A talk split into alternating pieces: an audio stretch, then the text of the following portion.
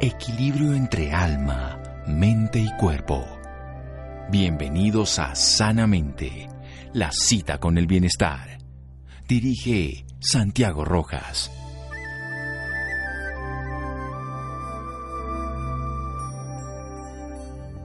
Se supone que los desafíos de la vida no están para paralizarte, están para ayudarte a descubrir quién eres y cómo lo vives de la mejor manera. Johnson Reagan. Buenas noches, estamos en Sanamente de Caracol Radio. Solsticio de verano, para algunos solsticio de invierno en otras latitudes. Aquí en el norte sería de verano, un día que cambia el movimiento desde la perspectiva de la Tierra del Sol, el Sol quieto, pero también hay enfermedades y momentos históricos que de las personas que podrían cambiarle definitivamente, como esta enfermedad que es para muchos desconocida, tal vez por un personaje de la vida pública lo llegaron a conocer, la enfermedad de la esclerosis lateral amiotrófica, la ELA.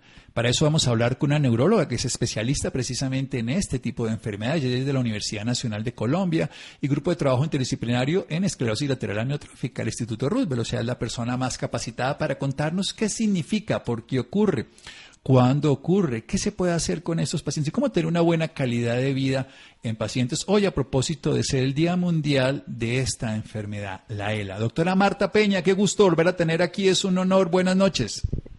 Buenas noches, doctor Rojas. Gracias por su invitación y por esta oportunidad. Bueno, ¿qué significa esto de ELA, doctora Marta Peña?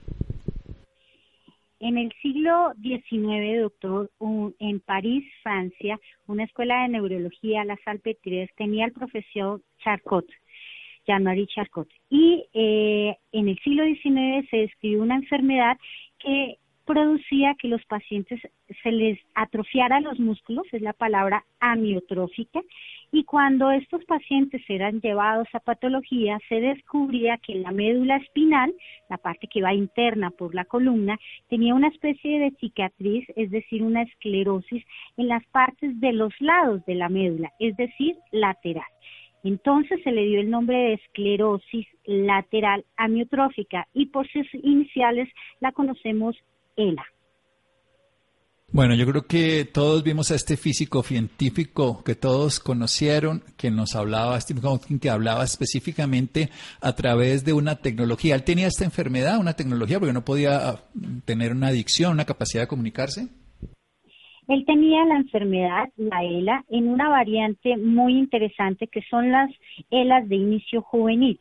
La gran mayoría de personas con ELA son personas por encima de los 60 o 65 años, pero en los pacientes que empiezan en edades más jóvenes, su curso es un poco distinto.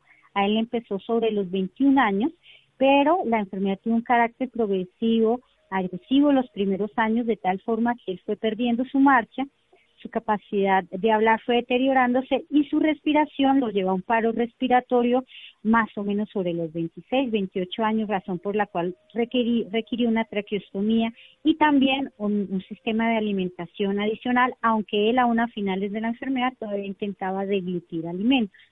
Pero ciertamente él llegó un momento en donde no pudo hablar, no podía escribir, entonces, él se comunicó por diferentes tecnologías. Inicialmente, doctor, tenía un movimiento en la mano, entonces le adoptaron un cursor eh, y con este cursor, con este mouse, eh, con el computador, seleccionaba las letras y las palabras con las que quería comunicarse. Cuando perdió el movimiento de la mano, él no pudo adaptarse a ciertos sistemas de comunicación que es con movimiento ocular, es decir, el computador lee el, movimiento ocular y con los ojos se muestran las letras y las palabras, eh, pero sí conservaba un movimiento en su mejilla derecha.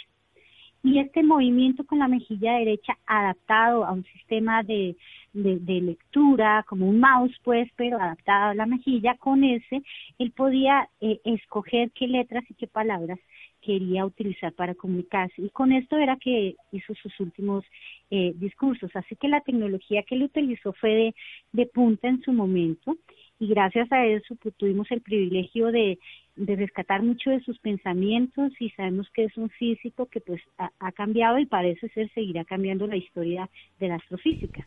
Sin duda. Vamos a seguir después de un momento aquí hablando con la doctora Marta Peña para entender de esta enfermedad que no solamente le dio a Stephen Hopkins, sino a muchas otras personas. Seguimos aquí en Sanamente de Caracol Radio. Síganos escuchando por salud. Ya regresamos a Sanamente. Bienestar en Caracol Radio. Seguimos en Sanamente.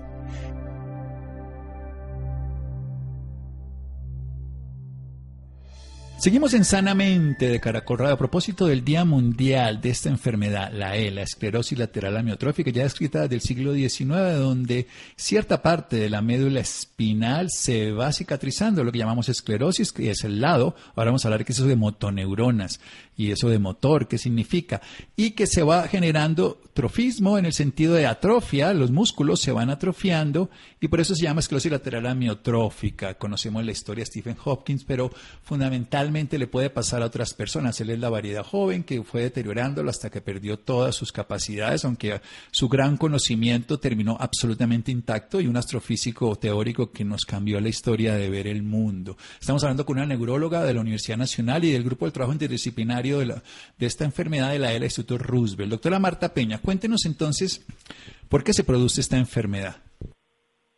Entonces, la enfermedad, como en general, doctor Rojas, sabe usted, eh, las enfermedades en sí mismo todas tienen varios factores. Un ambiente, un factor ambiental y un factor genético, entre otros, pero pensando en dos factores grandes. Entonces, parece que hay cierta predisposición genética, una susceptibilidad genética a esta enfermedad, que de hecho explica el 20% de los casos de esta enfermedad son familiares, entonces uno nace con ciertos genes y en el tiempo estos genes pueden expresarse. Esto pasa también en cáncer, en ciertos tipos de otras enfermedades neurodegenerativas como Alzheimer, inclusive el Parkinson. Pero más allá de la susceptibilidad genética, existen elementos ambientales probablemente exposición a tóxicos, sabemos que el tabaquismo es un factor de riesgo, pero exposición a ciertos químicos como el formaldehído, también parece ser un factor de riesgo. Y paradójicamente la actividad física eh, en ciertas personas que tienen esta susceptibilidad genética se nos convierte en un factor de riesgo. Por eso es que en Estados Unidos se conoce como la enfermedad de Hugh Herring, que fue un beisbolista, por eso en Italia se tienen una gran serie de futbolistas con esta enfermedad. Sumado a la susceptibilidad genética, a la exposición ambiental de varios elementos, se nos suma algo inevitable, el tiempo, la edad. Es con la edad con la que hacemos enfermedades neurodegenerativas, también con la edad hacemos más cáncer, porque pues nuestros sistemas biológicos de equilibrio celular se van modificando y pues es cada vez más inevitable perder, evitar que se pierdan las neuronas, que empiecen un proceso neurodegenerativo, así como el sistema inmunológico cada vez queda más difícil pelear contra las células cancerígenas. Entonces son los tres factores que confluyen en una persona para que se presente la enfermedad que básicamente el, sustrato biológico es que las neuronas motoras, las neuronas de movimiento, entran en un proceso de deterioro, de muerte y ya no cumplen la función. Bueno, es una enfermedad que se puede tratar, más no se puede curar, doctora. Bueno, en principio eh, la vida la tratamos, no la curamos. Entonces, si, en medicina tratamos y curamos de algo, después en, en, esta, en la persona se presentará algo más que hasta que finalmente en cadena, como seres biológicos, eh, finalicemos. Entonces hay relatividades en esto. Pero siendo clásicos, si algo tiene cura y tratamiento, en este momento no podemos detener la enfermedad, no la podemos curar, sí podemos modificar su historia natural de la enfermedad. ¿Esto qué quiere decir? Podemos mejorar calidad de vida, podemos mejorar la sobrevida. Eso en este momento. Sin embargo, doctor, en el mundo científico está pasando una especie de revolución, podemos decirlo así, que es con respecto a las terapias génicas. Hay un modelo eh, terapéutico que se llama oligonucleótidos antisentido, que básicamente es un diseño específico genético para cambiar eh, algunas enfermedades que tienen un sustrato genético. En, este, en esta enfermedad, particularmente en la ELA, todavía no tenemos un medicamento de este tipo, oligonucleótido antisentido, aprobado, pero este año terminan las fases eh, clínicas últimas para saber su efectividad y parece que sí va a funcionar porque hay una enfermedad muy similar en niños, la atrofia muscular espinal, en donde este modelo terapéutico a base de genética, diseño genético, sí está funcionando. Total, no será para todos los pacientes, para muy pocos, dependiendo de la mutación que tengan.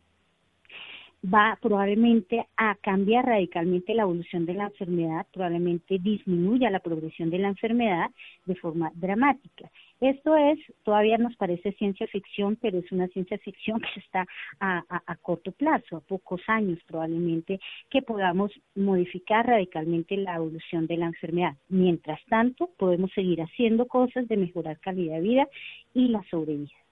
Sí, que eso es lo esencial. Siempre, como diría el axioma de la medicina, el médico cura algunas veces, alivia a menudo, acompaña siempre. Y eso es como la norma. Las enfermedades que podemos curar hoy en día, la gran mayoría son de origen infeccioso y, y, ahora tenemos una que tampoco podemos curar. O sea que la realidad de la medicina es que tenemos es que seguir acompañando y teniendo una buena calidad de vida. Quiero que nos cuente, ya sabemos que es una base genética, otra tóxica y otra edad y que se suman de manera diferente. Ya tenemos una posibilidad de los oligonucleótidos antisentido, bueno, y del acompañamiento. Pero cuéntenos cuáles son los síntomas, cómo podemos saber que una persona tiene este tipo de enfermedad, que además se puede dar en personas que están absolutamente sanas momentos antes o meses o días antes.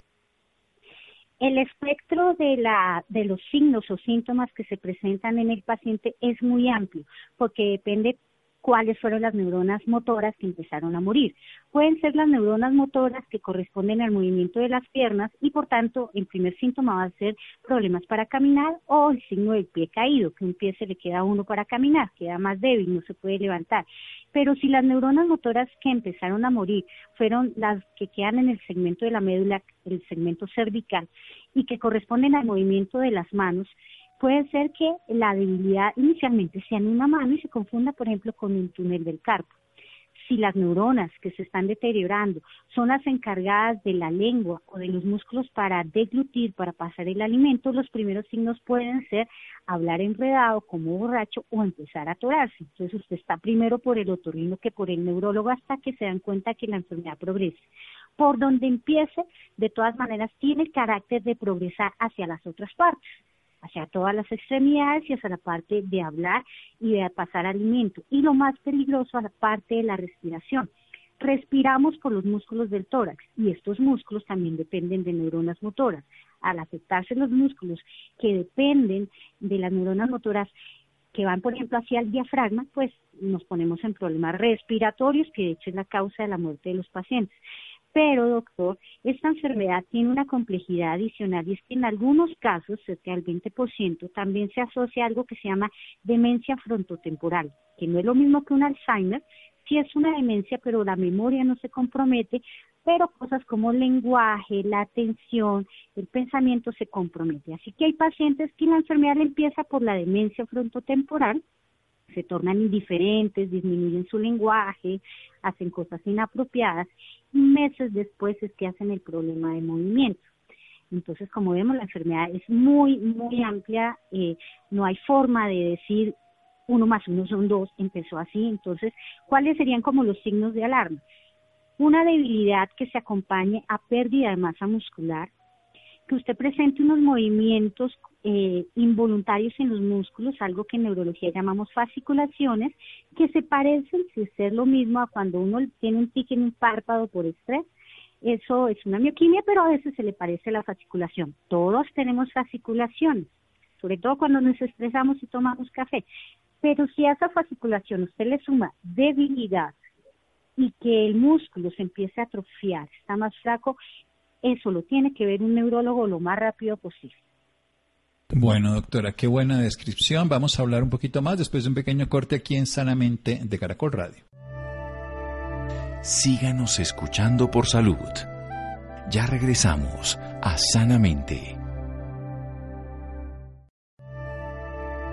Bienestar en Caracol Radio. Seguimos en Sanamente.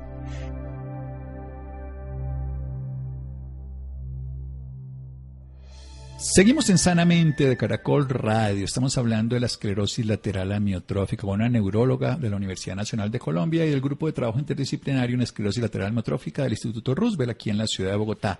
La doctora Marta Peña nos habla de que hay un componente genético, hay un componente tóxico, como por ejemplo el formaldehído, el formol, también el tabaco, Y también el paso de los años. Recordemos que con el paso de los años pues no tenemos la misma capacidad de reparación de los tejidos y podemos generar esto, que es una esclerosis o cicatrización en una parte de la médula, en la zona motora, sea la del movimiento, que puede afectar, depende de la zona y de manera progresiva. Por ejemplo, si fuera la parte más baja, el pie, tendríamos pie caído, se nos arrastra el pie al caminar, no se puede levantar, no se puede hacer que se lleve para arriba, entonces uno se estrella con cualquier tipo de algo que lo obstaculice, pequeños obstáculos. También si fuera cervical en la parte alta, recordemos que el músculo que se llama el, frénico, que es el, el diafragma, que es el músculo que nos permite respirar, y el nervio que se llama el frénico, viene de la parte cervical, entonces la persona puede asfixiarse, que podría llegar a ser la causa de muerte. También puede alterar la lengua y se pueden atorar o empezar a hablar de una manera trabado, como si estuvieran ebrios.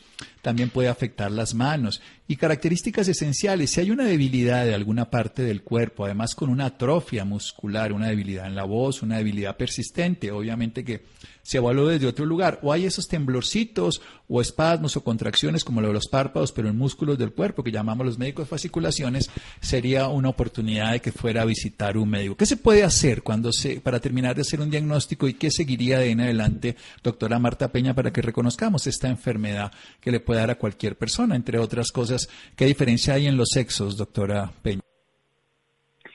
Entonces, en los sexos no hay una diferencia dramática, sí se presenta un poco más en hombres que en mujeres, con una razón de 1.5 a 1. Sin embargo, cuando la enfermedad empieza por lo que llamamos segmento vulvar, es decir, cuando empieza por disartria, problemas para hablar, disfagia, problemas para pasar el alimento, esa variante tiende a ser un poco más de mujeres. Para efectos prácticos, entonces, como que podría haber un empate. ¿Cómo hacemos el diagnóstico? Lo primero, sospecharlo entonces, eh, tenemos que hacer el ejercicio como población, como comunidad en general, que cuando hay debilidades, eh, muchas veces la debilidad se asocia con temas articulares, ortopédicos. Y pues realmente muchas causas de debilidad, por supuesto, son más neurológicas que ortopédicas. Entonces todos como comunidad y sociedad en general, si sentimos debilidad en algún segmento, que la fuerza no es la misma en algún segmento de nuestro cuerpo, hay que solicitar que el médico no se evalúe neurológicamente, el médico familiar, el médico general, y dependiendo de lo que este médico encuentre, que nos remita a neurología. Ya por neurología se puede orientar la situación o inclusive por fisiatría, ¿sí? El diagnóstico de, qué depende. En el siglo XIX hacíamos el diagnóstico con solo escuchar el paciente y examinar. Lo seguimos siendo así. Ah, todavía necesitamos escuchar al paciente, examinarlo y con eso ya tenemos una hipótesis en nuestra cabeza de que puede ser una EL. Pero pues los médicos tenemos que hacer exámenes complementarios. El primer examen complementario fundamental en este tipo de enfermedades es un examen que se llama electromiografía neuroconducción.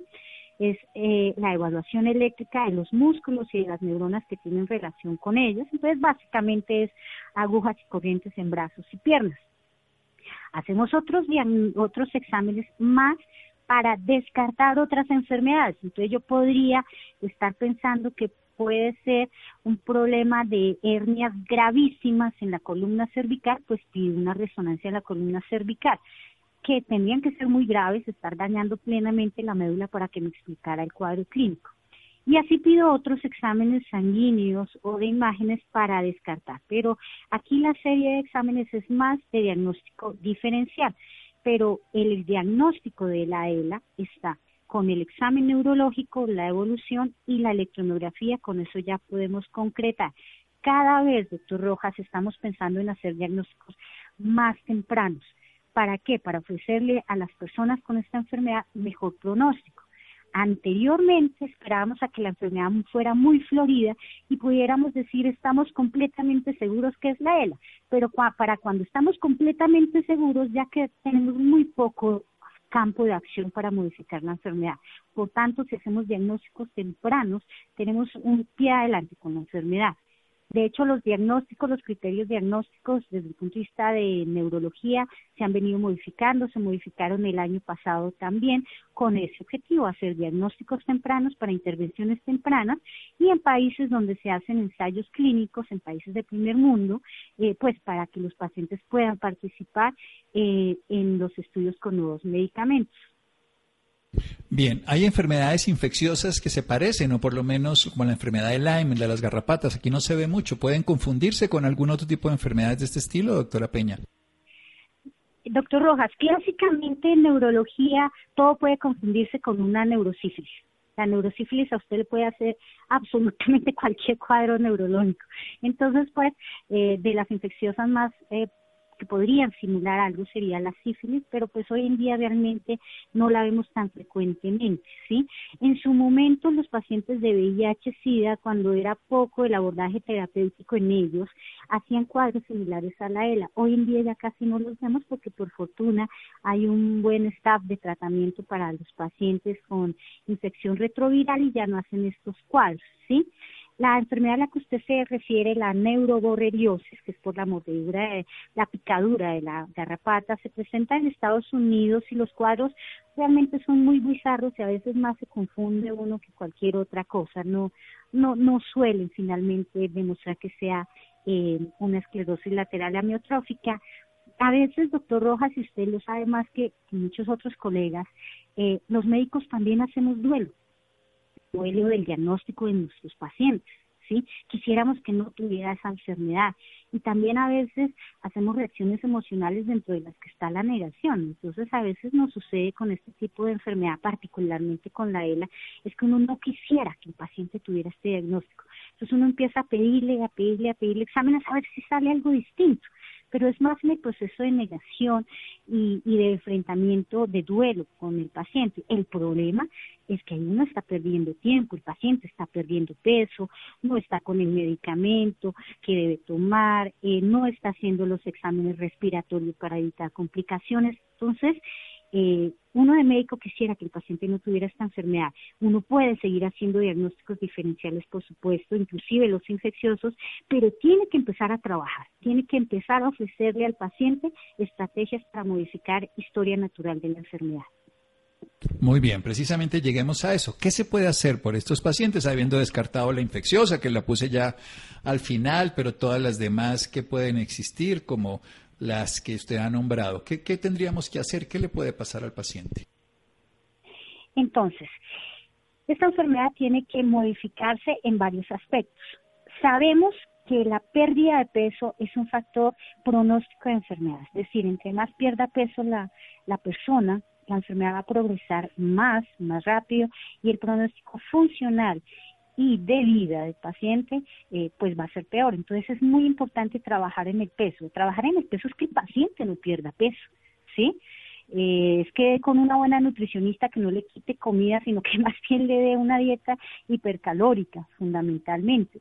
Entonces, eh, es una enfermedad hipermetabólica, quiere decir que consume mucha energía y por tanto se tiende a hacer un aporte mayor de carbohidratos, mayor de lípidos, es decir, grasas y por supuesto proteínas, pero el peso es fundamental que en lo que hay que trabajar desde muy temprano en la enfermedad. Existe eh, un medicamento, el Riluzol, que mejora sobrevida. Hay otros medicamentos en experimentación, tabletas común y corriente, o sea, moléculas fundamentalmente eh, diseñadas para modificar cosas de la enfermedad, que tienen una ganancia y vale la pena usarlas desde el principio de la enfermedad. Sin embargo, como hace un rato comentaba, el futuro muy probablemente está en la terapia génica. Lo otro que modifica la historia natural de la enfermedad es la aproximación de la función respiratoria, ventilatoria del paciente. Si nos esperamos a que el paciente se ahogue, sus exámenes respiratorios estén mal y ahí sigamos, hombre, ¿qué le voy a poner? Perdimos tiempo perdimos tiempo de vida perdimos calidad de vida del paciente y perdimos, perdimos inclusive calidad de vida para sus cuidadores y familia. Por tanto, hay que hacer exámenes respiratorios muy tempranamente en la enfermedad, eh, medir el oxígeno en el sueño, esto se llama eh, polisomnografía, medir la fuerza que tiene el tórax para meter aire, esto se llama espirometría, y con esto el neumólogo o somnólogo, la idea es que coloque un dispositivo no invasivo para respirar, esto se llama, un nombre muy común es el BIPAP. Eh, junto con la pérdida de peso, cuando no podemos evitar la pérdida de peso, el paciente claramente ya es un riesgo que pase el alimento por su boca porque podría ir al pulmón, una gastrostomía temprana, quitándole todos los mitos que tiene alrededor la gastrostomía, eh, es una cosa fundamental, doctor. Inclusive a veces los mismos médicos somos un poco temerosos de la gastrostomía. Yo como médica y como neuróloga le digo, doctor Rojas, si yo tuviera esta enfermedad de las cosas que me hago muy rápido es una gastrostomía, porque con eso mejoro calidad de vida y sobrevida. Y puedo seguir probando cosas con mi boca cuando, cuando esto no implique en riesgo. Y como en cualquier enfermedad, los grupos interdisciplinarios como el que tenemos en el Roosevelt mejoran el pronóstico de la persona, porque pues son personas, son, un equipo, son múltiples profesionales de la salud, desde médicos, terapeutas, psicólogas, trabajadoras sociales, enfermeras, que están pensando alrededor del beneficio del paciente y de su familia. Y por supuesto, si a uno le están poniendo cuidado, si lo están cuidando, si le evitan complicaciones, pues uno va a tener mejor pronóstico. Entonces, doctor, el abordaje de las personas con ELA están a partir de estos cuatro principios, nutrición, eh, medicamentos, sistemas ventilatorios y grupos interdisciplinarios. Pues excelente, sí. La nutrición, por lo que nos acaba de decir, y lo ve uno en los pacientes, pierden peso porque es hipermetabólica, el paciente va perdiendo masa muscular, se atrofian, ahí tendría la proteína, también la grasa, el carbohidrato, necesita comer y por eso es esencial lo de la gastrostomía, porque ellos tienen dificultad para deglutir, se llenan más fácilmente, la gastrostomía le puede llevar la dosis adecuada. También, por supuesto, toda esa parte del sistema respiratorio y ventilatorio, el BIPAP, la máquina que le puede favorecer la respiración, porque recordemos que ellos pueden llegar a ser una parálisis. Ahí ya vendrían otras medidas como la, traqueostomía que vimos entonces en esta personalidad y todo este apoyo interdisciplinario, transdisciplinario donde hay un grupo humano. Usted dice que, cuéntenos un poquito los oligonucleótidos. Usted nos hablaba de la atrofia espinal, que es una enfermedad infantil. Esto nos ilusiona a los médicos que sabemos y más los que trabajamos en cuidados paliativos, que conocemos a muchos pacientes con esta enfermedad y lo complejo que es el apoyo para ellos y su familia. Ábranos esa luz de esperanza, doctora. Entonces, eh, los oligonucleótidos antisentido empezaron a diseñarse, doctor, inclusive desde los 70, pero empieza a tener, años 70 del siglo pasado, empieza a tener más aplicabilidad en los últimos 15, 20 años, el estudio eh, crece inmensamente. Eh, esto es una oferta terapéutica a partir de entender cómo eh, se origina la enfermedad. Entonces, cuando empezamos a entender que algunas enfermedades se originan por mutaciones muy específicas que hacen que ese gen esté anormal eh, y que sea anormal la información que transmite, los genes se transmiten finalmente para llegar a proteínas, transmiten su información que es finalmente la expresión de una proteína y esta proteína puede acumularse o ser dañina. Entonces, eh, el oligonucleótido antisentido está diseñado como para bloquear esa información errada que está generando el, la mutación del gen por decirlo así.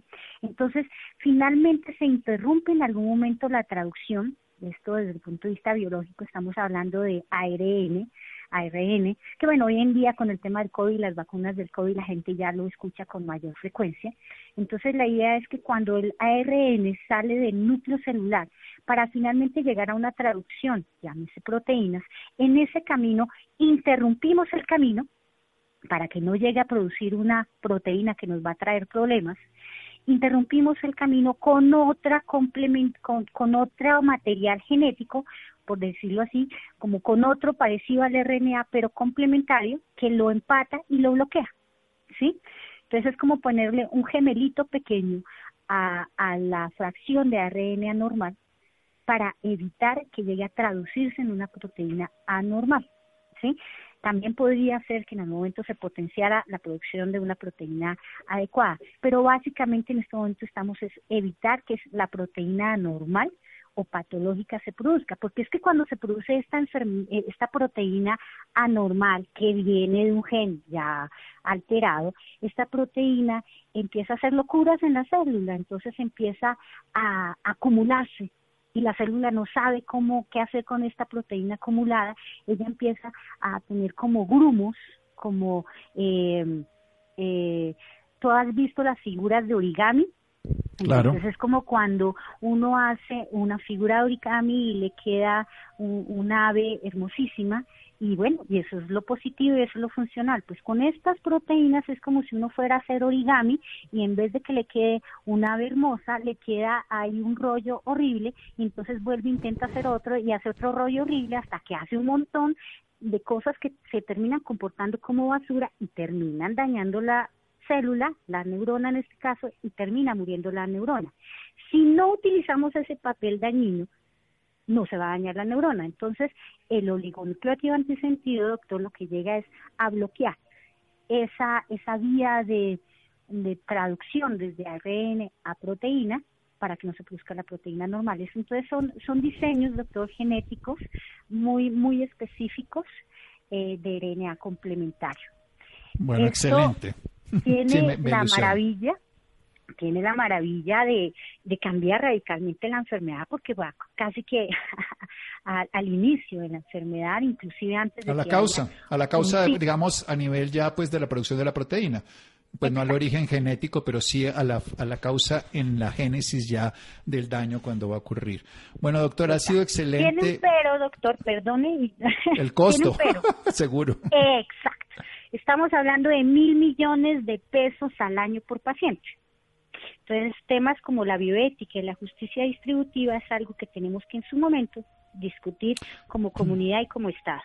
Pero ¿cuánto costaba, cuánto costaba un computador hace unos 60, 50 años, que era, una, era un cuarto completo y hoy en día se consiguen por unos poquitos pesos? Obviamente, así tiene que empezar y esto es lo mismo. Esto es, ingeniería informática, pero a nivel biológico, bioingeniería. ¿Cuánto costaba el tratamiento del SIDA en el 90?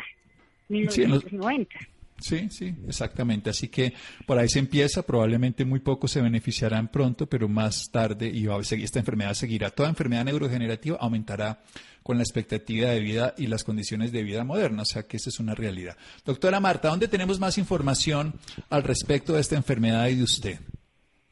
Desde el Instituto Roosevelt, desde nuestro apoyo con la Asociación Colombiana de Neurología y con la siempre fuerte y persistente Asociación Colombiana de Pacientes con ELA, ACELA, los pacientes en esta enfermedad se han organizado muy bien en el mundo y hay una asociación muy seria mundial que reúne las asociaciones de personas con esta enfermedad. En Colombia tenemos ACELA y pues toda la construcción que hacemos desde el conocimiento de universidades como la Universidad Nacional, la Universidad Javeriana y cada vez hay más gente interesada en esta área. En la Universidad de Antioquia también están trabajando, en la Fundación Santa Fe, o sea, cada vez tenemos más personas que trabajan en esto. Así que a, a los oyentes yo les recomiendo pues todo el acceso como pacientes a CELA y el Instituto Roosevelt, a los médicos o personas con formación médica, las, los simposios que presenta tanto el Roosevelt como la Asociación Colombiana de Neurología. Y bueno, uno siempre curioso, si realmente a uno le interesa el tema, siempre va a encontrar fuentes, doctor, en esta revolución tecnológica siempre tenemos a la mano buenos artículos médicos y gratis. Eso es cierto, y tenemos que estar informados y formados y formar a otras personas, pero sobre todo que la población sepa que aunque no tiene cura, como la vida misma, tiene manejo, apoyo transdisciplinario, nutricional, respiratorio y de movimiento. Muchas gracias, doctora Marta. Descanse. Es un honor tenerla otra vez en mi programa. Para mí es un placer escucharlo y aprender también de usted, doctor Rojas. Gracias y gracias a los oyentes. Muy buen día. Seguimos en Sanamente de Caracol Radio. Muchas gracias. Síganos escuchando por salud. Ya regresamos a Sanamente.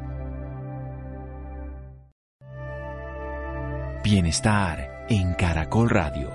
Seguimos en Sanamente.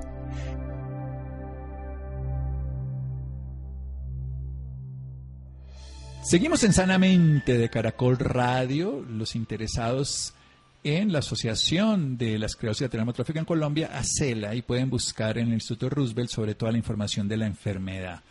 Muy bien, vamos a una iniciativa que tiene como propósito combatir el bullying por medio del freestyle. La estrategia está acompañada del lanzamiento de un nuevo videoclip musical que promete ser el himno en la batalla contra esta tragedia humana, el bullying, el matoneo. Adrián, buenas noches. Santiago, muy buenas noches y muy buenas noches a cada una de las personas que nos acompañan a esta hora. En esta oportunidad hablaremos sobre Beat the Bullying, la batalla de rap que busca frenar el acoso entre los jóvenes. Beat the Bullying es una iniciativa que tiene como propósito combatir el bullying por medio del freestyle. La estrategia acompañada del lanzamiento de un nuevo videoclip musical promete ser un himno en la batalla contra el bullying. Para ampliarnos más información sobre este tema nos acompaña en estos momentos Carolina Lozada. Ella es directora de proyectos de la Fundación Iniciativas de Paz. Es profesional en terapias psicosociales, tiene título de magíster en Derechos Humanos de la Universidad de Alcalá de España dos especializaciones realizadas en prevención de maltrato infantil de la Universidad Javeriana y gerencia social de la Universidad Antonio Nariño. Muy buenas noches Carolina y bienvenida sanamente a Caracol Radio. Muy buenas noches a todos, muchas gracias por la invitación. Muy bien. Para comenzar, me gustaría que habláramos sobre qué es Beat the Bullying. Bullying es una iniciativa de Ponimalta en donde nos estamos dando cuenta que las nuevas generaciones están teniendo otras formas de conectarse. Bullying es una iniciativa que desde el freestyle está buscando combatir el bullying y el cyberbullying en los niños, niñas y adolescentes. Muy bien. ¿Por qué deciden combatir el bullying a través del freestyle? Porque para trabajar el bullying lo que debemos hacer es hablar desde el lenguaje de los niños y de los jóvenes. Es por eso que necesitamos hacer algo que los conecte, que les guste, que sea un mensaje que ellos lleven y que recuerden. Por eso la invitación es, desde el freestyle vamos a hacer un himno un videoclip que se convierta en un himno para todas aquellas personas que son víctimas del bullying. Muy bien. Me gustaría ahora que nos comentaras sobre el apoyo emocional que pues brinda la Fundación Iniciativas de Paz a los niños y adolescentes en América Latina. Claro que sí. La Fundación Iniciativas de Paz tiene un trabajo integral, un abordaje integral para toda esta situación de bullying y cyberbullying, donde entendemos que el bullying no solamente afecta a esa persona que está siendo acosada, el bullying afecta a una comunidad en general. Es así que nosotros hacemos abordaje con la, persona que es víctima del bullying, de las agresiones, en donde nuestro principal enfoque es fortalecer el autoestima y la resiliencia, entendiendo la resiliencia como esa capacidad para afrontar la adversidad y salir fortalecido de ello pero no nos quedamos solo en el abordaje con la víctima, también trabajamos con el acosador. En ocasiones el acosador está en una situación en donde es un líder, es un líder que está ejerciendo un liderazgo negativo. Entonces nosotros los invitamos a ejercer un liderazgo positivo, protegiendo a las víctimas y también trabajamos con otro actor muy importante que son los testigos. En ocasiones los testigos no denuncian ni dicen nada en las situaciones de bullying por temor a que ellos también les hagan lo mismo. Entonces desde el fortalecimiento de los valores de convivencia y de la empatía trabajamos con ellos. Es así que logramos una transformación integral hacia la cultura de la no violencia y es ahí cuando creamos nuestros líderes gestores de paz. Muy bien, nos, menciona entonces que los testigos también pueden ser eh, eh, parte importante en todo este tema del bullying, porque a veces creemos que el bullying no es algo que afecta únicamente a los niños, pero usted nos menciona que también es algo que afecta a la comunidad. ¿De qué forma afecta todo este tema del bullying y del ciberacoso a la comunidad en general? A las comunidades educativas eh, las transforma, porque es una comunidad donde las interacciones están dadas a través del miedo y el poder negativo. A la comunidad en general también le afecta, porque tenemos, por ejemplo, casos de deserción, ¿sí? escolar, en donde después los padres no saben cómo hacer para ubicar a su hijo. Tenemos casos graves que llegan, por ejemplo, al suicidio que hemos tenido aquí en Colombia, pero también hay otra parte importante y es que el bullying, como se presenta de diferentes formas, por ejemplo, si hay un maltrato físico, puede dejar unas secuelas físicas que causen repercusiones graves para toda la vida. Es así que se afecta a una comunidad en el área de la salud, en el área educativa, en el área política, y por eso necesitamos entre todos, desde la corresponsabilidad como adultos, intervenir en estas situaciones y no dejar solas a las escuelas o a las comunidades educativas en este abordaje. Muy bien. Hoy en día, pues esto del acoso escolar no es solamente algo que ocurre en, en las en las instituciones educativas, sino que peor aún está trascendiendo hasta las redes sociales. Entonces, ¿cómo ayudar a estos niños y jóvenes que se ven afectados a través del ciberacoso, el ciberbullying? Claro que el ciberbullying, como tú lo dices, eh, aumenta la intensidad esto lo hace en ocasiones hace más vulnerable a la víctima. ¿Por qué? Porque es un fenómeno que se presenta 24-7. El bullying que se presenta en el cuando están allí y ellos digamos que tienen un descanso de este acoso cuando están con el ciberacoso, están todo el tiempo ahí, son víctimas de todo lo que esté pasando. Todo lo que debemos hacer y, es primero a formar en cultura digital a nuestros niños, niñas y adolescentes. Hacer ejemplo en cultura digital, por ejemplo, cuando se abre una cuenta, un usuario en redes sociales que no mientan sobre la edad, todas las redes sociales tienen unas, unos reglamentos y tienen un mínimo y un máximo de edad, pero en ocasiones los padres ayudan a mentir con correos electrónicos o con fechas que no son para que los niños puedan abrir estas redes sociales y los exponemos. No solamente al cyberbullying, sino al ciberacoso en general, al grooming, al sexting y demás. De esta manera también lo que queremos es decirle a los padres, acompáñenlos, revisen qué están haciendo y en el colegio, invitarlos a todos para que cuando comparten la clave de Internet, cuando comparten dispositivos, protejan sus fotos, sus videos, los contenidos que no quieren que otros vean. Muy bien.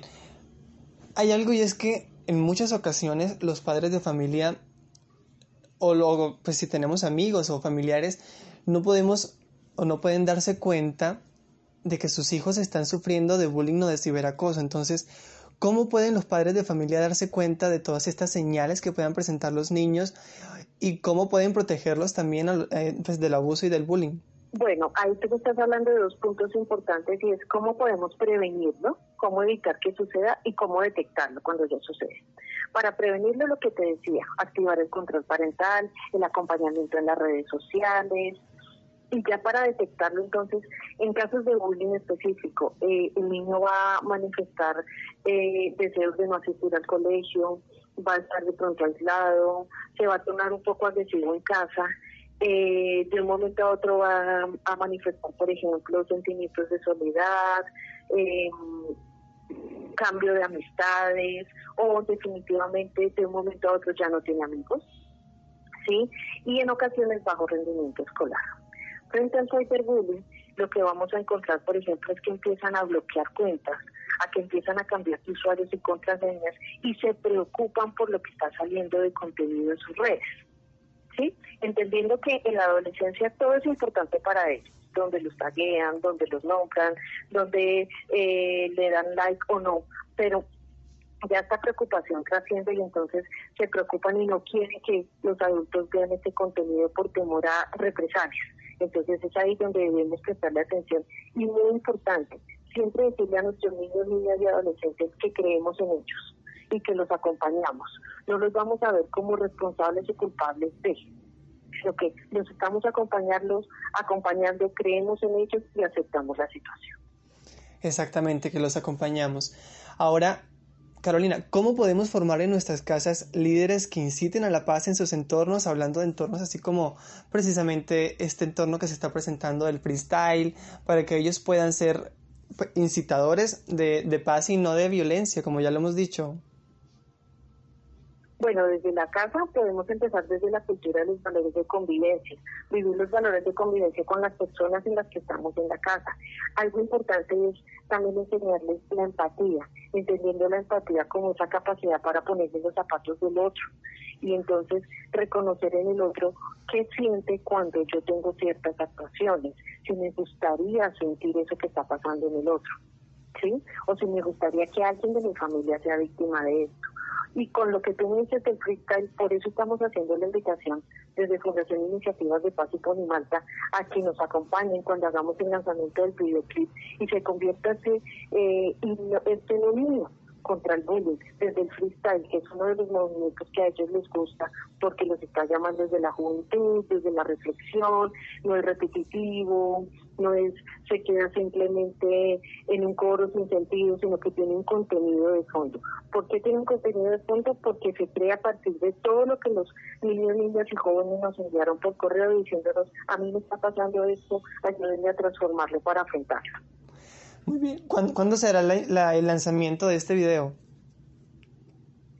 Estamos ahorita ya creando todo porque el viernes 26 de marzo tuvimos el lanzamiento de, este, de esta guerra del freestyle, en donde estábamos eh, Maritea, Valleste, Jaxi, y ellos nos enviaron todo esto. Eh, los chicos nos enviaron todos estos textos. En esta batalla se hizo esta presentación y ahora estamos recopilando todo este material para el videoclip. Nosotros les estaremos avisando nuestro lanzamiento. Muy bien, entonces, ¿dónde podemos encontrar más información sobre esta iniciativa y sobre este importante tema? Claro que sí, en las redes sociales de Ponimalte de la Fundación Iniciativas de Paz.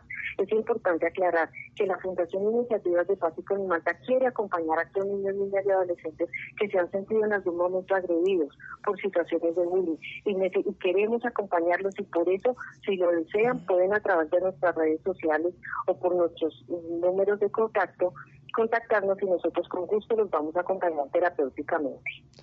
Muy bien, entonces ya lo escucharon, pueden ingresar a las redes sociales de Ponimalta o de Iniciativas de Paz para enterarse más sobre esta información. Muchas gracias a Carolina por acompañarnos en esta oportunidad y por ofrecernos esta importante información. A ti muchas gracias y feliz noche para todos. A Santiago y a nuestros oyentes muy buenas noches y un feliz descanso. Gracias Adrián, muy importante. Gracias a Ricardo Bedoya, gracias a Fer, a Freddy, a Laura, a Jessy Rodríguez. Quédense con una voz en el camino con Ley Martín. Caracol piensa en ti. Muy buenas noches.